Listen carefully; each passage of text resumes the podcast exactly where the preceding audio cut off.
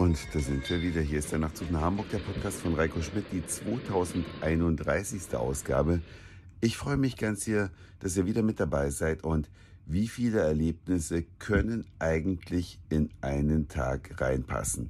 Das fragt man sich immer wieder, wenn man touristisch im Ausland unterwegs ist und dann am Ende des Tages Resümee zieht und sich mit seinen Freunden unterhält, was man am Tag alles gemacht hat und man schon gar nicht mehr auf alles kommt, was man erlebt hat. Aber ich versuche auf jeden Fall, das zusammenzufassen und euch auch ein paar Tipps zu geben, was man eigentlich so beachten könnte, wenn man daran Interesse hat. Wenn man schon ein paar Mal in London war, dann möchte man halt die Sachen sehen, die man bisher noch nicht gesehen hat. Und da war es der gemeinsame Nenner, dass wir heute starten wollten im Sky Garden. Es gibt hier ein Hochhaus in London, das heißt Sky Garden. Wie der Name schon sagt, das ist ziemlich weit oben und da muss man sich drei Wochen vorher anmelden damit man ein kostenloses Ticket bekommt. Das hat leider nicht so gut geklappt, denn obwohl man sagt drei Wochen, muss man sagen, es ist immer der Montag, an dem die Tickets vergeben werden oder ab dem Montag der beginnenden Woche. Und ich hatte mir das halt für mitten in der Woche hingeschrieben in den Kalender, hat nicht geklappt. Da waren wir schon ganz traurig, dass wir da nicht hochkommen, weil alle anderen Optionen London von oben zu sehen sind mittelmäßig bis sehr teuer. Also kurz und gut, sorry, wir wollten in den Sky Garden und äh, sind dann auf gut Glück hingefahren. Eigentlich macht er um 11 erst auf, aber wir waren um 9.30 Uhr da, weil wir uns gedacht haben, ja, wir stellen uns einfach in die Schlange. Ähm, früh morgens ist noch keiner da, dann kommen wir hoch. Kurz und gut, wenn man so zeitig da ist, kommt man einfach rein ohne Ticket.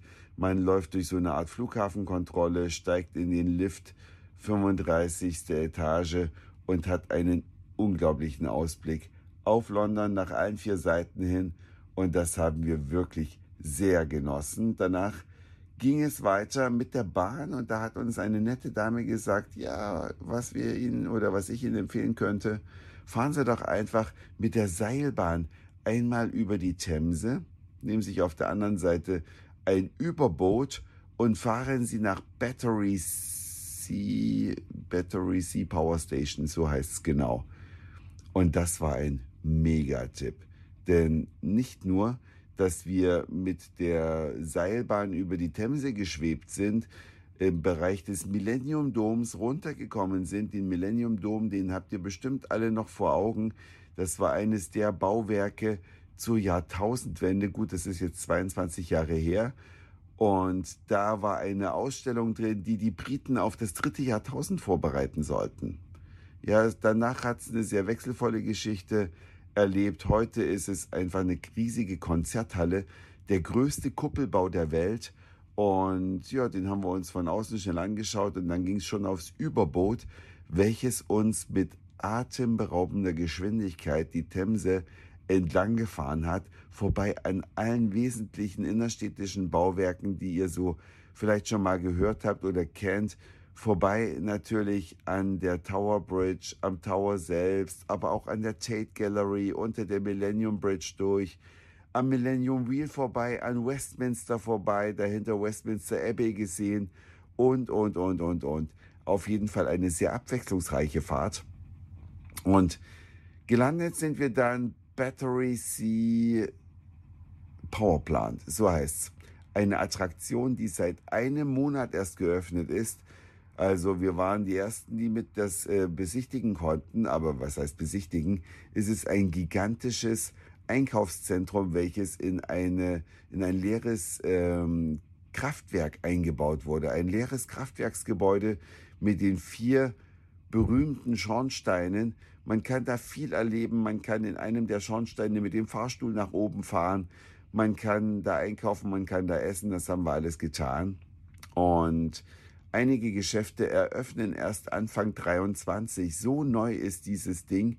Und es ist halt innen drin diese historische Gebäudehülle verknüpft mit modernen Geschäften. Also eine Sehenswürdigkeit an sich davor ein Weihnachtsmarkt, Fressbuden, wie man das kennt. Und dann sind wir zurückgefahren ins Hotel, kurz ausruhen und letztendlich haben wir den Tipp meines Physiotherapeuten aus Hamburg beherzigt. Er sagte, es gibt eine Käsebar, da läuft ein Förderband äh, durch das Restaurant, so ein bisschen wie vom Sushi her könnte man das kennen. Und da gibt es über 20 britische Käsesorten. Wir hatten von britischem Käse keine Ahnung. Wir haben die kleinen Häppchen gegessen, dachten erst, wir werden nicht satt und dann sind wir zum Schluss da rausgerollt, bevor wir dann noch feiern gegangen sind in mehreren Clubs. Aber ich kann euch nur sagen, diese Cheese und Pick oder Pick and Cheese, das war ein Geschmackserlebnis, ja, wie man es selten hat, weil wann probiert man schon mal so viele britische Käsesorten durch? Also von Weichkäse über Frischkäse bis Hartkäse, Camembert-ähnlichen Käse, alles dabei. Ziegenkäse, Schafskäse, ein tolles Erlebnis. Ich kann euch das empfehlen, das mal auszuprobieren, wenn ihr vielleicht demnächst zu ABBA nach London fahrt. Das war's für heute. Dankeschön fürs Zuhören, für den Speicherplatz auf euren Geräten. Ich sag Moin, Mahlzeit oder guten Abend, je nachdem, wann ihr mich hier gerade gehört habt. Und vielleicht hören wir uns schon morgen wieder. Euer Reiko.